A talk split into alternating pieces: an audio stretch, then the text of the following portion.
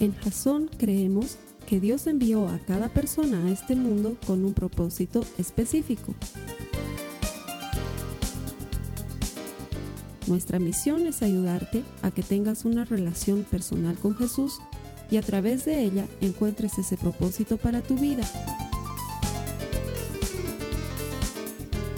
Queremos ayudarte a alcanzar ese propósito. Es nuestra oración que este podcast te ayude a tener visión, a tener jazón.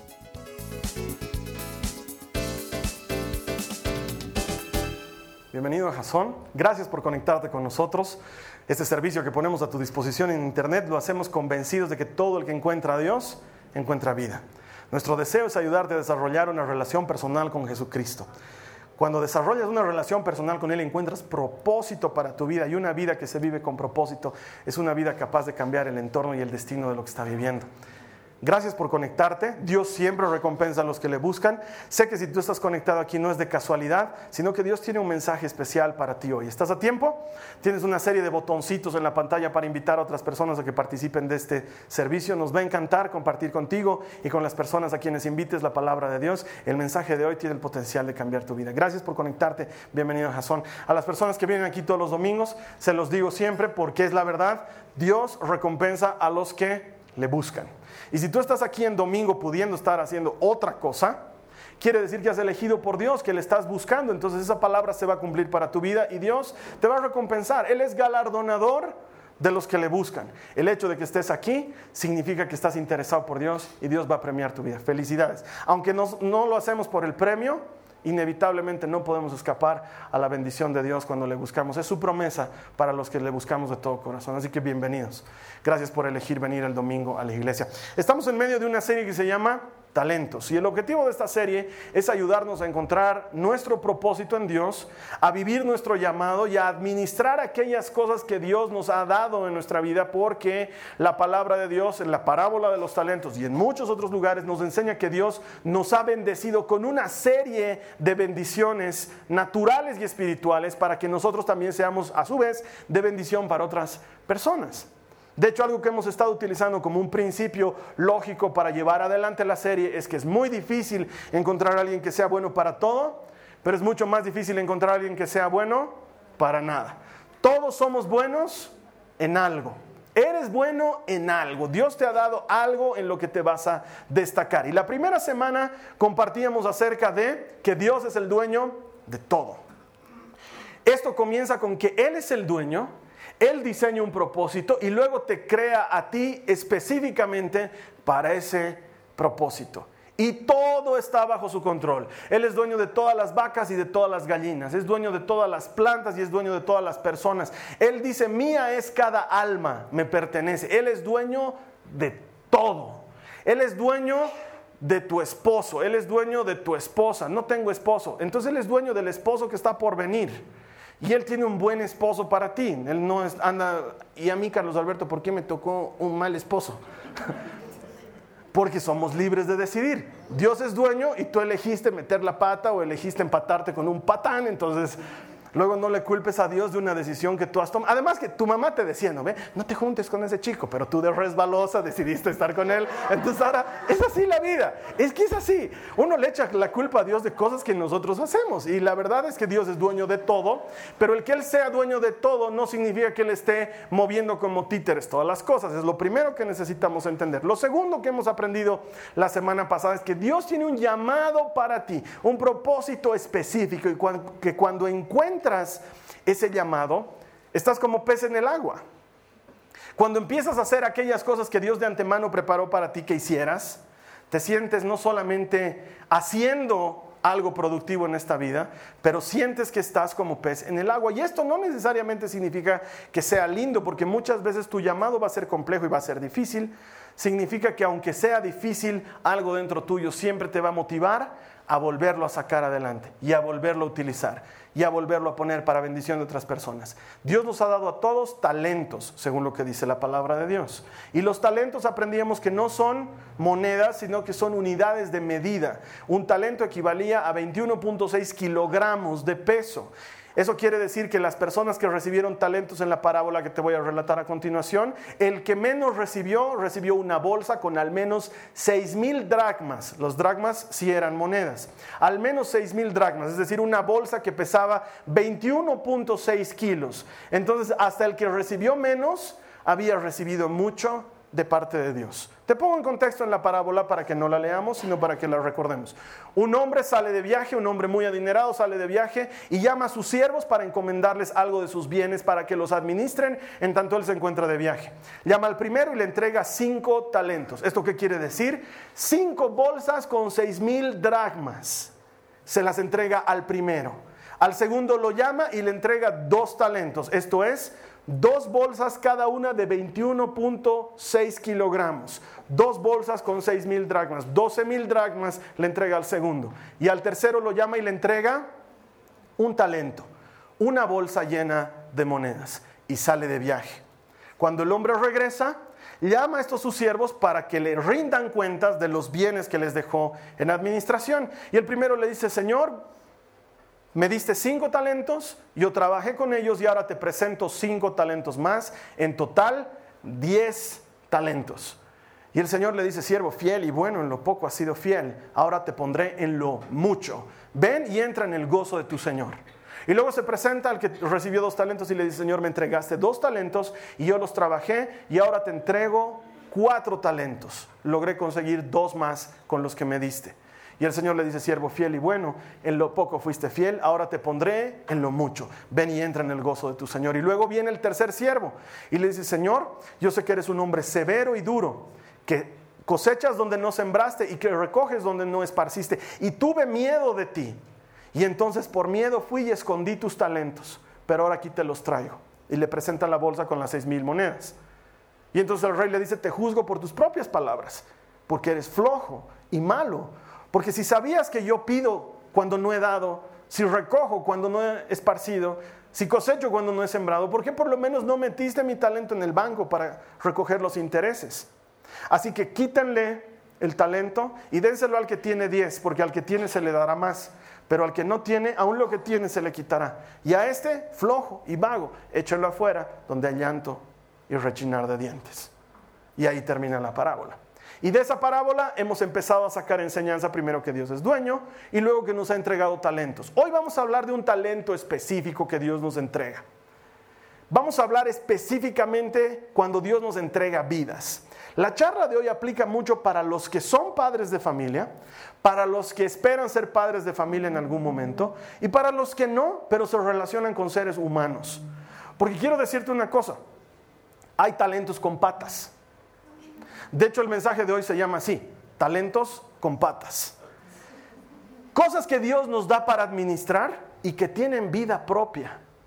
Cosas que Dios nos entrega y que tienen también un propósito en Dios, pero que durante cierto tiempo de nuestra vida están conferidas a nuestra administración para que mientras les administramos, logremos lo mejor posible para ellos o para ellas.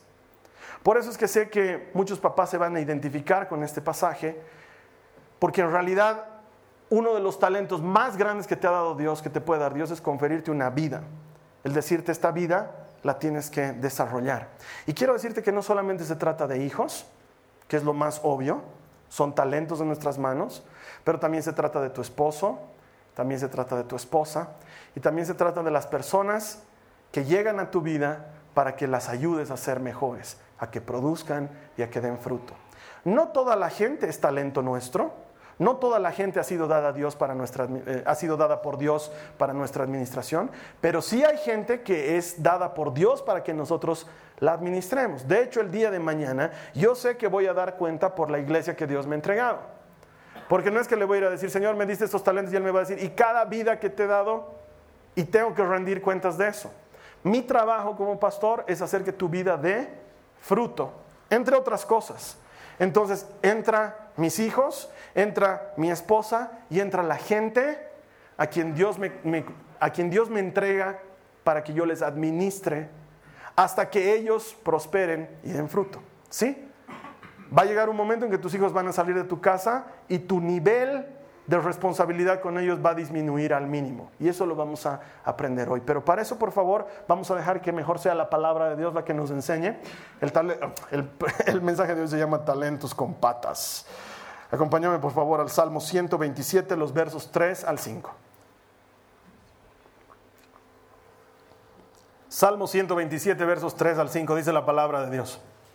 Los hijos son un regalo del Señor, son una recompensa de su parte. Los hijos que le nacen a un hombre joven son como flechas en manos de un guerrero. Qué feliz es el hombre que tiene su aljaba llena de ellos. No pasará vergüenza cuando enfrente a sus acusadores en las puertas de la ciudad. Ahora yo sé que hay muchas personas que leen este pasaje y dicen, no es así, Carlos Alberto, porque más bien los hijos te llenan de vergüenza.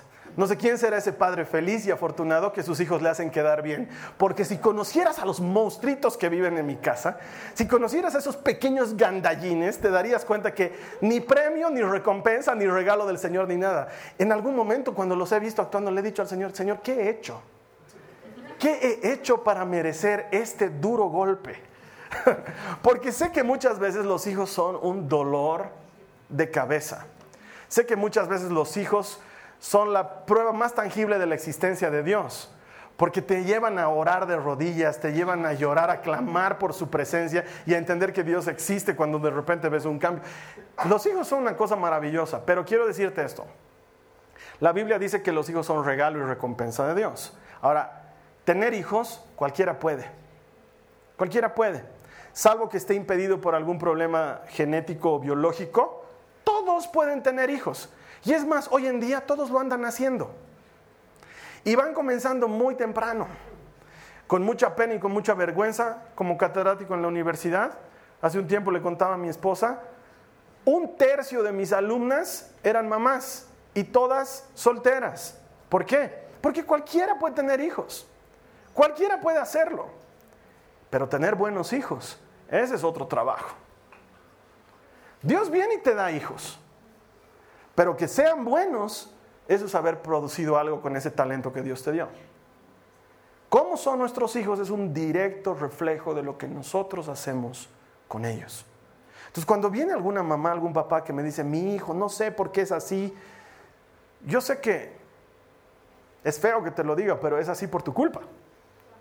Porque nosotros hacemos a nuestros hijos como son.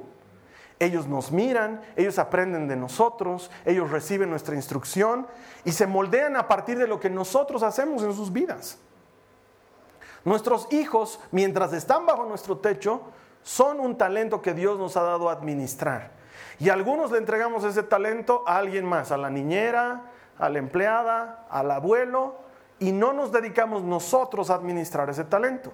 Y luego el día de mañana no vas a poder decirle al Señor, cuando Él te diga qué hiciste con los hijos que te di, la, llamaremos a su nana, debe estar por aquí cerca. ¿Ya ha sido el juicio final? No todavía, entonces está por aquí cerca. No va a ser así. Tú vas a tener que dar cuenta de ese talento que se te ha entregado. Tú vas a tener que dar cuenta de esa vida que ha pasado por tus manos. Y muchas veces no entendemos esto. De hecho, los papás queremos derivarle la educación de nuestros hijos a alguien más y delegarle la educación de nuestros hijos a alguien más. Y ahí estamos cometiendo un error. Entonces lo que quiero compartirte hoy tiene que ver con cómo hacemos para que ese talento que se te ha dado prospere. Y cuando Dios te pida cuentas de él, le puedas decir, Señor, tú me diste un talento y ahora yo te estoy entregando dos. No porque sea reproducido, sino porque es un buen talento. ¿Sí? Sí. Porque hay algunos papás que dicen, Dios, ¿no? Con eso ya la zafo. No, más bien hayas hecho mal como papá. Pero eso es algo que vamos a hablar en otro momento. La idea aquí es que entrenemos a nuestros hijos en los caminos del Señor. ¿Qué dice la palabra de Dios que tú y yo deberíamos hacer como padres? Lo primero que deberíamos hacer, no solo como padres, sino como administradores de talentos, es escuchar. Acompáñame en tu Biblia a lo que dice Santiago en el capítulo 1, en el verso 19. ¿Qué dice la palabra de Dios? Mis amados hermanos, quiero que entiendan lo siguiente. todos ustedes deben ser rápidos para escuchar, lentos para hablar y lentos para enojarse. Lo primero que necesitamos es aprender a escuchar. De hecho, yo lo llamo escuchar agresivamente.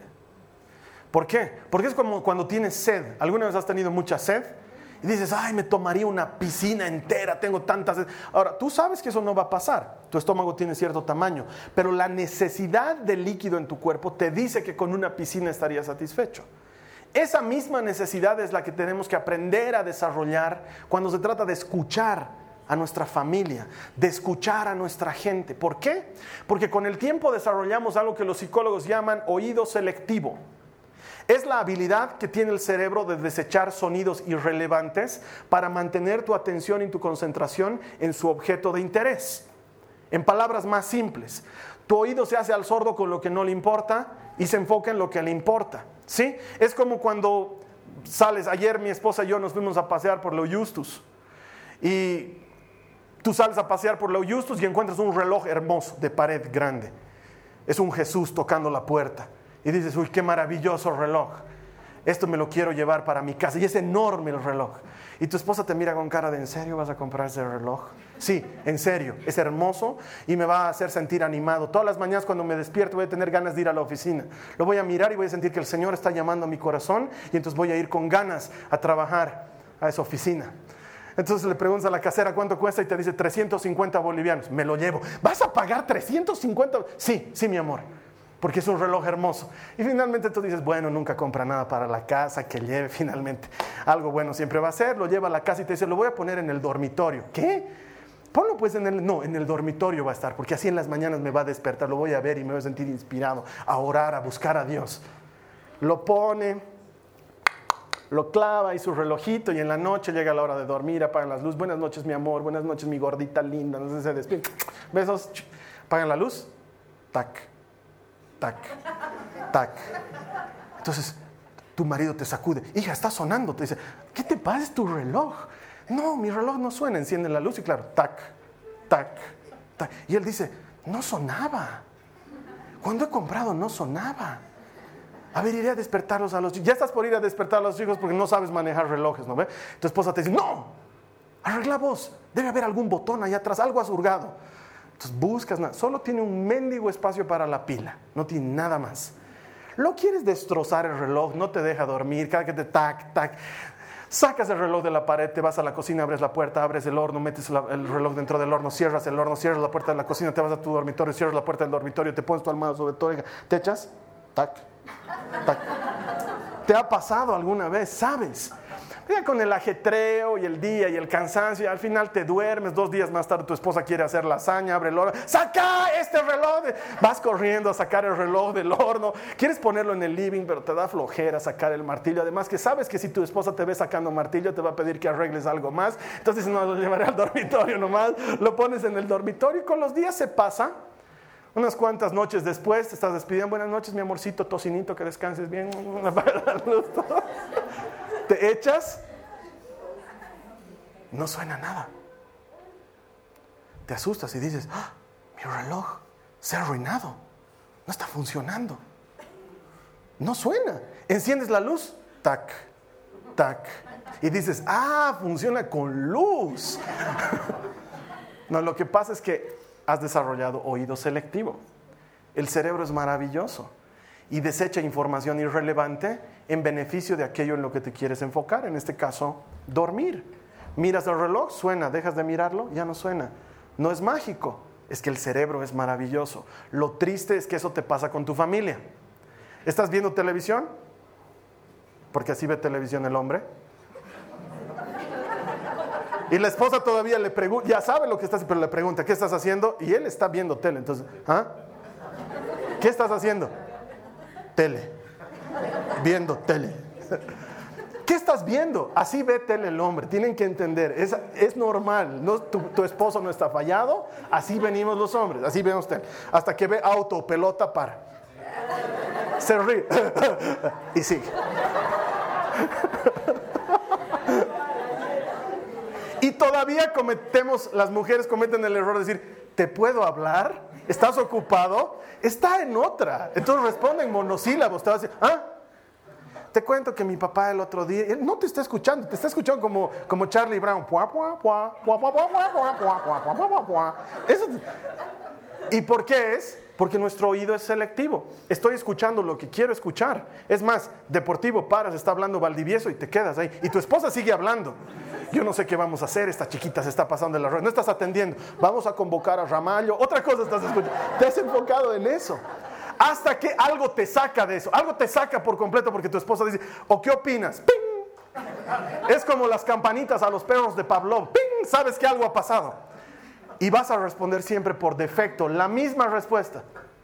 Yo te apoyo, mi amor, lo que tú digas. No has escuchado nada de lo que te he dicho. ¿Por qué? Porque tu oído es selectivo. Y la palabra del Señor dice que tenemos que ser prontos para escuchar. Es una herramienta poderosa. Si no escuchas a tus hijos, luego, ¿cómo puedes entenderles y atenderles? Pero es que nos cansamos, porque la cosa que la mujer sueña con dos cosas en la vida.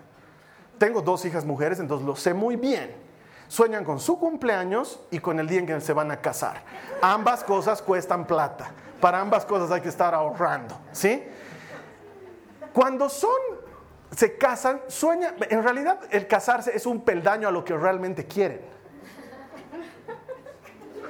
Porque lo que realmente quieren es ser mamás. O sea, no sueñan con ser esposas. Alguien tiene que decirte la verdad. O sea, si tú eres novio y estás ahí soñando que mi, novia te ama para que la hagas mamá. Eso es lo que quiere. Quiere ser mamá algún día. ¿Sí? Es lo que las mujeres quieren.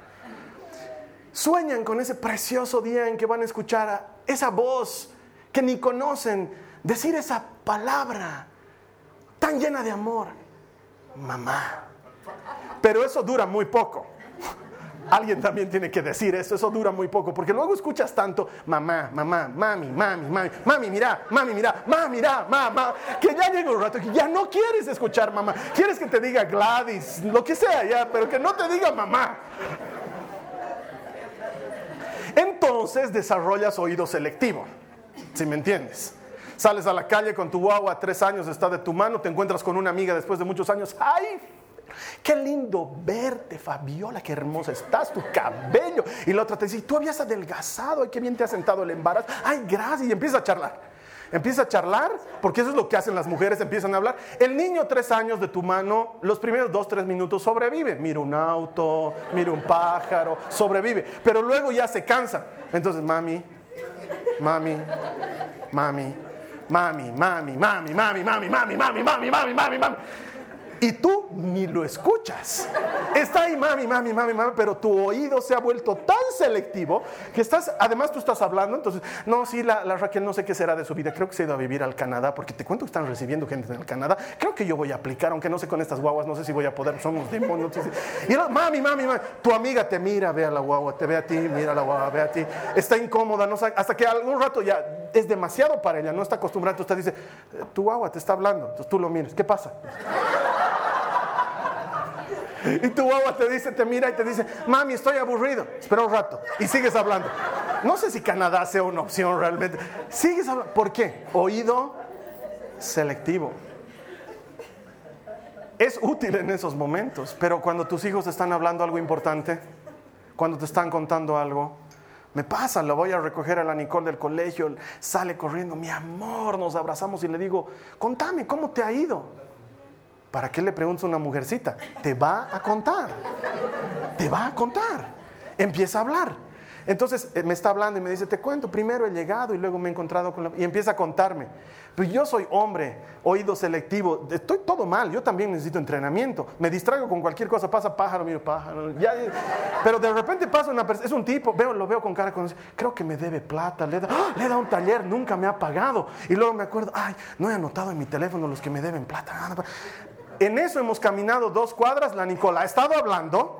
Yo he estado pensando en mis cuentas y cuando me doy cuenta de lo que ha sucedido, me he perdido dos cuadras de conversación con ella.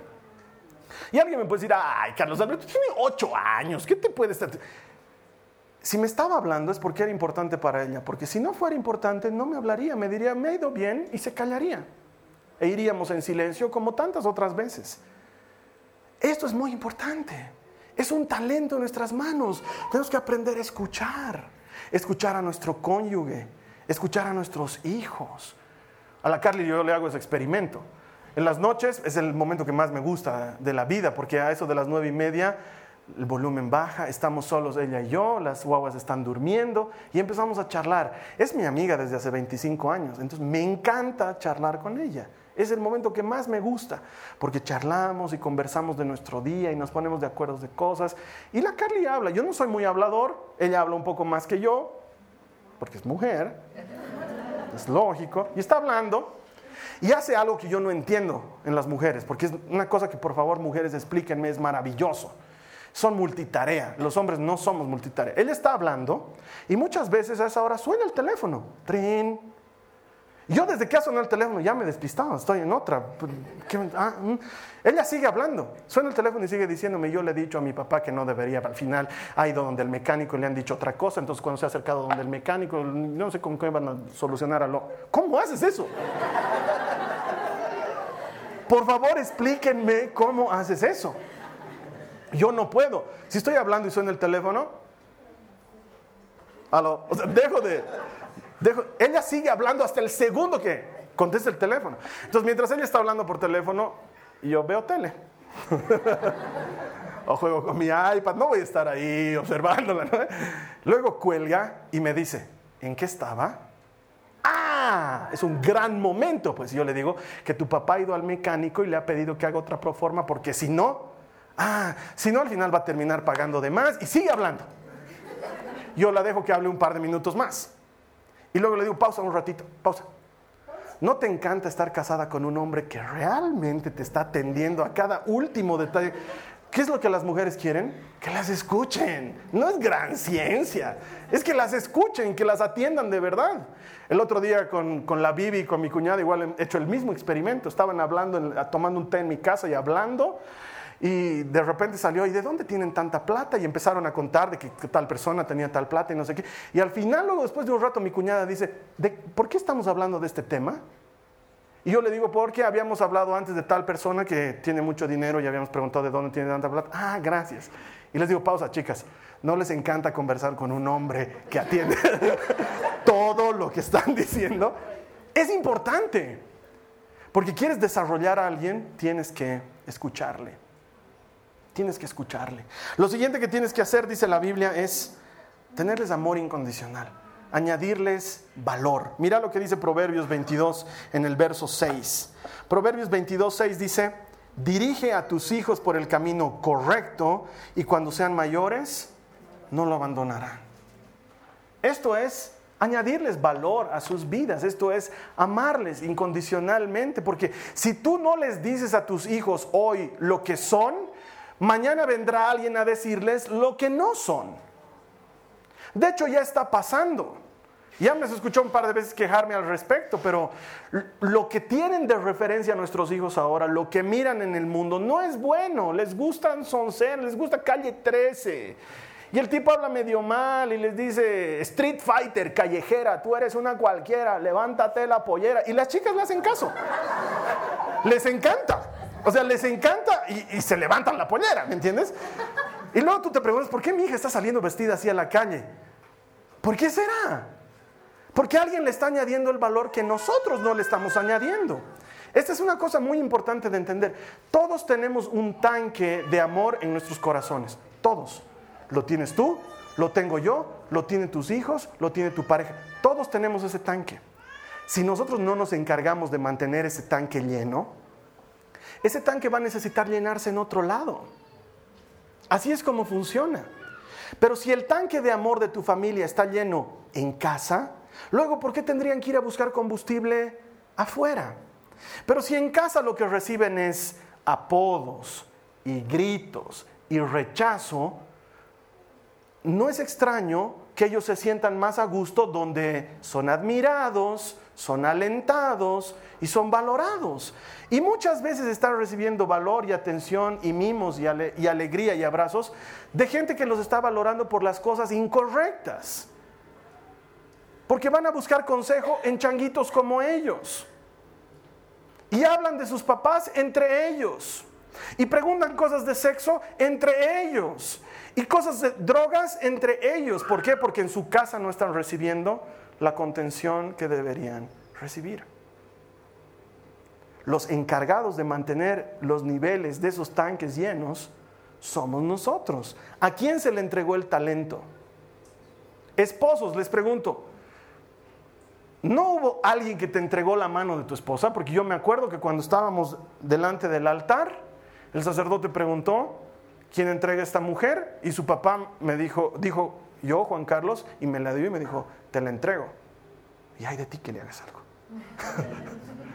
de hecho, yo ya tengo pensado lo que voy a decir cuando tenga que entregar a mis hijas.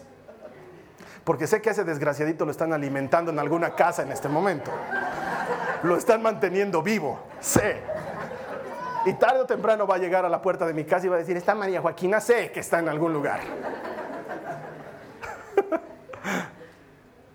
¿A quién le están entregando ese talento? Si no al esposo. ¿A quién le están entregando ese talento? Y quiero decirles a las esposas, tu esposo es lo que tú hagas de él. Y a los esposos, tu esposa es lo que tú dignifiques en ella. Es el mandamiento de Cristo. Esposos amen a sus esposas como Cristo ama a su iglesia. Y esposas, sujétense a sus esposos. Son talentos de nuestras manos. Y nosotros somos los encargados de mantener ese tanque de amor lleno. Para que no sea necesario llenarlo afuera.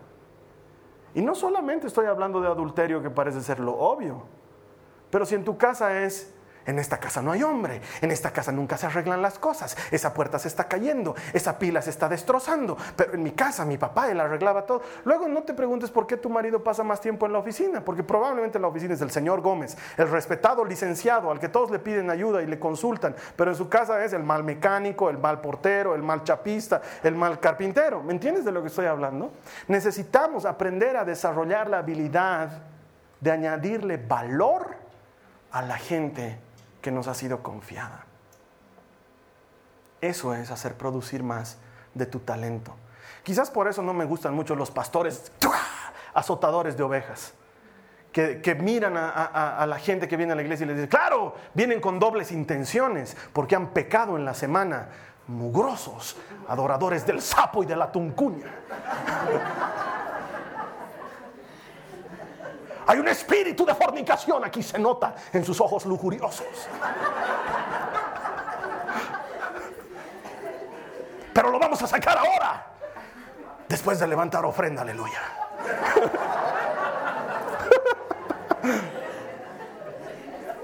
Hoy vas a tener que dar cuenta de esas ovejas.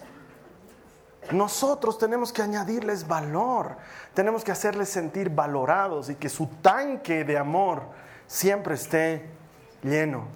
Que cuando piensen en pastos buenos y en aguas de reposo, piensen en ti.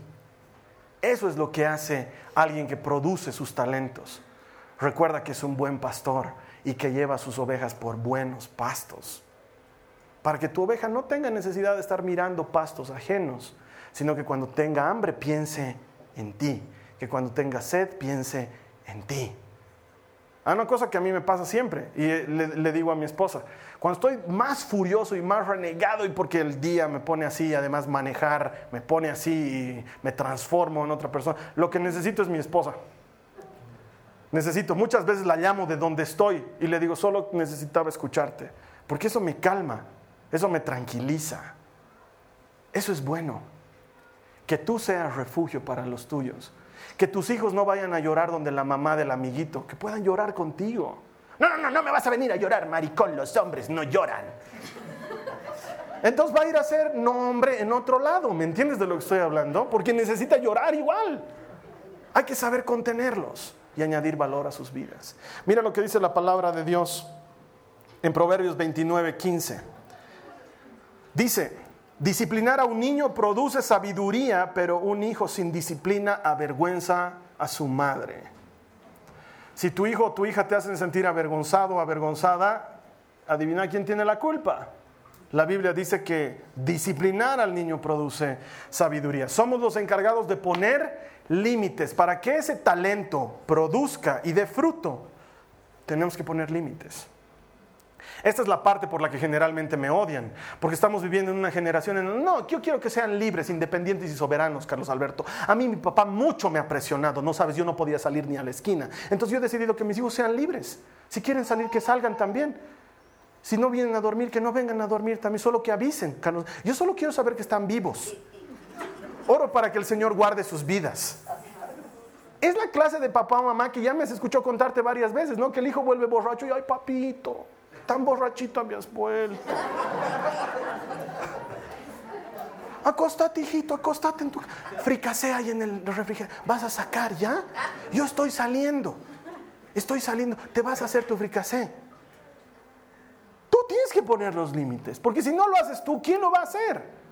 Nosotros ponemos los límites a nuestros hijos. ¿Por qué? Porque la Biblia dice que es bueno. Y trabajo con muchos jóvenes Trabajo con muchos jóvenes. Si supieras la cantidad de jóvenes que me han dicho, Carlos Alberto, a mí me encantaría que alguien me ponga límites. Pero en mi casa da lo mismo si llego a las 5 después del colegio o si llego a las 8 también porque no hay nadie en mi casa. No hay nadie en mi casa, entonces, ¿qué más da? Puedo ir a mi casa a jugar PlayStation, no puedo llevarla a mi chica también. Nadie está en mi casa. Y me encantaría que alguien me ponga un límite. Nosotros somos los encargados de poner esos límites. Y tus límites no tienen que ser los límites de la otra familia. Tienen que ser los límites que el Señor te ha encargado que tú tengas que poner. En esta casa se llega a tal hora, en esta casa se hace tal cosa. A mí mi papá me ponía límites. Yo me acuerdo que cuando era chango era pata perro que no tienes idea. Yo vivía en la calle, vivía en la calle. O sea, yo sí he escuchado mil veces esa expresión de esta casa no es hotel, porque vivía en la calle. Yo llegaba a mi casa a recoger ropa, creo, a eso. Vivía en la calle. Entonces mi papá me puso un límite. Me dijo, puedes hacer lo que quieras pero aquí me llegas a cenar. En esta casa almorzamos juntos y cenamos juntos. Y me vienes a cenar y en esta casa se cena a las 7 de la noche. O sea que de donde sea yo tenía que pelar como guanaco, pasar a las 7 de la noche en mi casa. Y muchas veces habíamos comido, justo estábamos comiendo hamburguesas y yo veía la hora y ¡pum! Llegaba ya lleno a mi casa y tenía que comer. Eso explica mucho.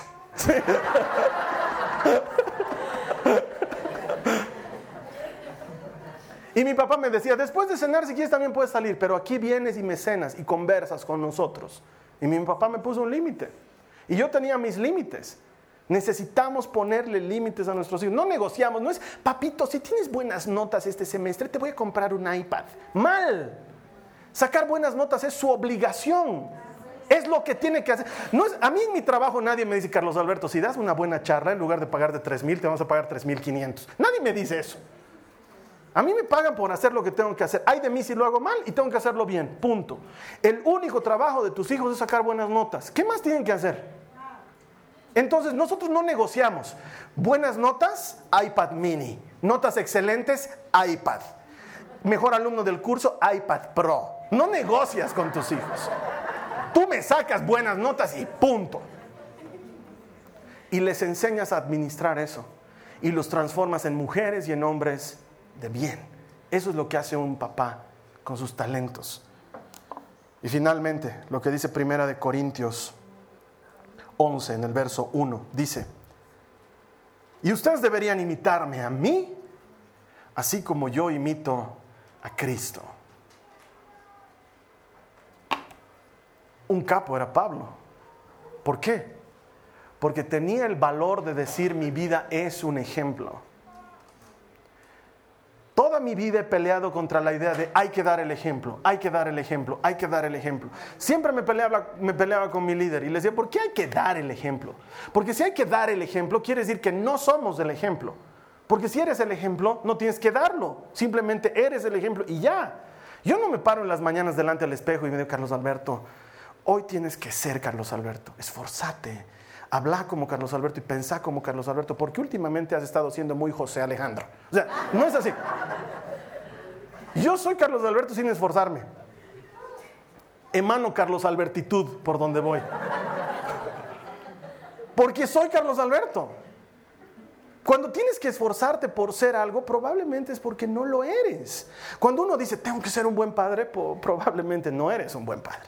Cuando tengo que ser buen esposo, soy papá casado, soy papá casado, es probablemente porque no eres buen esposo. Y aquí Pablo se planta delante de la gente y les dice, imítenme a mí como imito a Cristo. Eso es poner tu vida en evidencia. Eso no es fanfarronería, ni altanería, ni orgullo, ni soberbia. Al contrario, es un nivel concreto de haber entendido que estoy siguiendo a alguien mejor y estoy haciendo lo que Él me dice. Y para producir en nuestros talentos necesitamos ser ejemplo. Necesitamos ser ejemplo. Porque nuestros hijos nos ven. Porque nuestra esposa nos ve. Porque nuestro esposo nos está mirando. Y los seres humanos somos seres de imitación. Aprendemos a caminar por imitación. Aprendemos a hablar por imitación. Aprendemos groserías y palabrotas porque empezamos a imitar a alguien más. Imitamos todo el tiempo. Nuestros hijos nos ven cómo nos derrumbamos cuando nos ha ido mal en un negocio. Ven, quebrado. Y te ven tus hijos y se alarman y aprenden cómo manejar el fracaso a partir de lo que tú estás haciendo. Te ven cuando dices, nos está yendo mal, chicos, ayúdenme, vengan, vamos a orar. Y entienden que su papá, que su mamá es una mujer, un hombre de oración y que enfrentan las circunstancias con Dios. Es mucho mejor que decirle a tu hijo, hijito, ¿vas a orar? Es mucho mejor que te vea orar a ti. Es mucho mejor. Es mucho mejor que en lugar de decirle, no se pega, no se pega, que no te vean pegar a ti que tú nunca le levantes la mano a tu esposa, que tú nunca pegues a nadie, porque lo están viendo con el ejemplo. Entonces, como sé que el desgraciadito ese lo están alimentando para que algún día venga a pedirme a mi preciada María Joaquina o a mi hermosa Nicole, he decidido subir el estándar bien alto. He decidido ponerlo bien arriba. Porque en lugar de decirles a mis hijas, no, novio es un monstruo feo, viene, come, es feo, no. Les dejo que hablen, las chicas hablan de cosas hablan de que a tal le gusta tal y al fulano no sé qué, y son chiquititas y no lo vuelvo gran problema. Les dejo que tengan confianza en mí.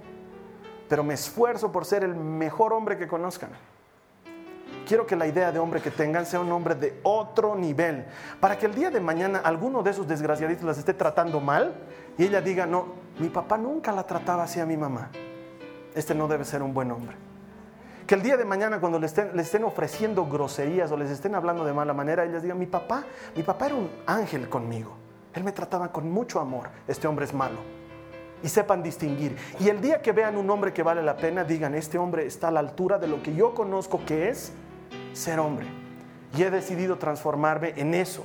Y es un esfuerzo, y es difícil, pero son talentos que Dios me ha dado. El día de mañana, cuando yo me encuentre con Él y me diga, ¿qué has hecho con esos dos talentos? Yo le diga, Señor, tú me has dado dos yo los he transformado en cuatro. Y son talentos maravillosos, son mujeres de bien, son gente que te conoce y que por ellas su familia te conoce y sus hijos te conocen porque he sembrado en ellas lo que tú me has dado para sembrar en mí.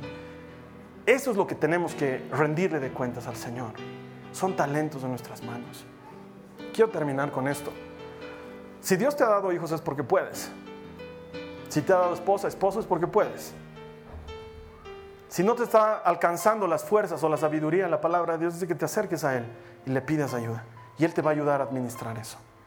Si el Señor todavía no te ha dado o no te ha dado, a cada uno le da según su capacidad. No es algo para que te enojes con el Señor, es para que entiendas qué quiere Él para ti qué no quiere para ti. Pero muchas veces Él no te da porque no estás listo. Muchas veces no te da porque eres demasiado escogedor, o porque eres demasiado suspicaz, o porque tienes prejuicios. A veces necesitamos que nuestro corazón cambie antes de que el Señor se decida por darnos un talento. A veces necesitamos ser fructíferos en otros talentos para que el Señor diga, denle el talento al que produjo 10. A veces necesitamos entender que muchas de las cosas que no tenemos no es porque no tenemos capacidad o somos malos o no servimos para eso, sino que probablemente no estamos administrando bien lo poco que nos ha dado Dios en un inicio. Si ese es tu corazón, si quieres administrar bien los talentos que Dios te ha dado o estás en busca de algo más porque aún no lo has recibido, este es un buen momento para orar. Te voy a invitar a que cierres tus ojos y que ores conmigo. Te voy a invitar a que repitas esta oración. Dile al Señor Jesús, Señor Jesús, te doy gracias porque no he escuchado este mensaje por casualidad, sino que viene de ti. Tú querías que yo escuche estas palabras. Y ahora yo quiero pedirte, en el nombre de Jesucristo, Padre, que me des sabiduría para administrar los talentos que me has entregado, para hacerlos prosperar, multiplicar y entregarte una gran cosecha. Quiero que el día que tú y yo nos encontremos, los talentos que me has dado, las personas que me has dado, sean motivo de alegría para ti, porque los he duplicado, los he triplicado. Señor, dame sabiduría para esto y dame fuerzas para no rendirme y levántame el ánimo y ayúdame a seguir caminando. Señor, hazme ver si estoy siendo fiel en lo poco. Porque si no estoy siendo fiel, Señor, ayúdame a responder conforme a lo que me has entregado. Quizás mucho de lo que no tengo es porque aún no sé administrar lo que tengo. Ayúdame a administrarlo bien. Te doy gracias porque sé que mi vida está en tus manos. En el nombre de Jesús. Amén. Si tú has hecho esta oración, la palabra de Dios promete que Él escucha nuestras oraciones y que Él está atento a nuestro clamor. La siguiente semana vamos a hablar de otro tema muy importante sobre talentos, mientras vamos terminando de a poco la serie. Estoy seguro que la palabra de Dios tiene mucho más para bendecirte. En tanto tú y yo volvamos a encontrarnos, que esta semana sea una semana de bendición. Y no te olvides que todo el que encuentra a Dios encuentra vida. Gracias. Esta ha sido una producción de Jason Cristianos con propósito. Para mayor información sobre nuestra iglesia o sobre el propósito de Dios para tu vida, visita nuestro sitio web www.jason.info. Allí encontrarás muchos recursos para animarte en tu relación con Dios, enseñanzas, nuestro blog, prédicas y mucho más. Te lo deletreamos www.jazon.info. También puedes visitarnos en nuestro sitio en Facebook www.facebook.com barra Que Dios te bendiga abundantemente. Muchas gracias.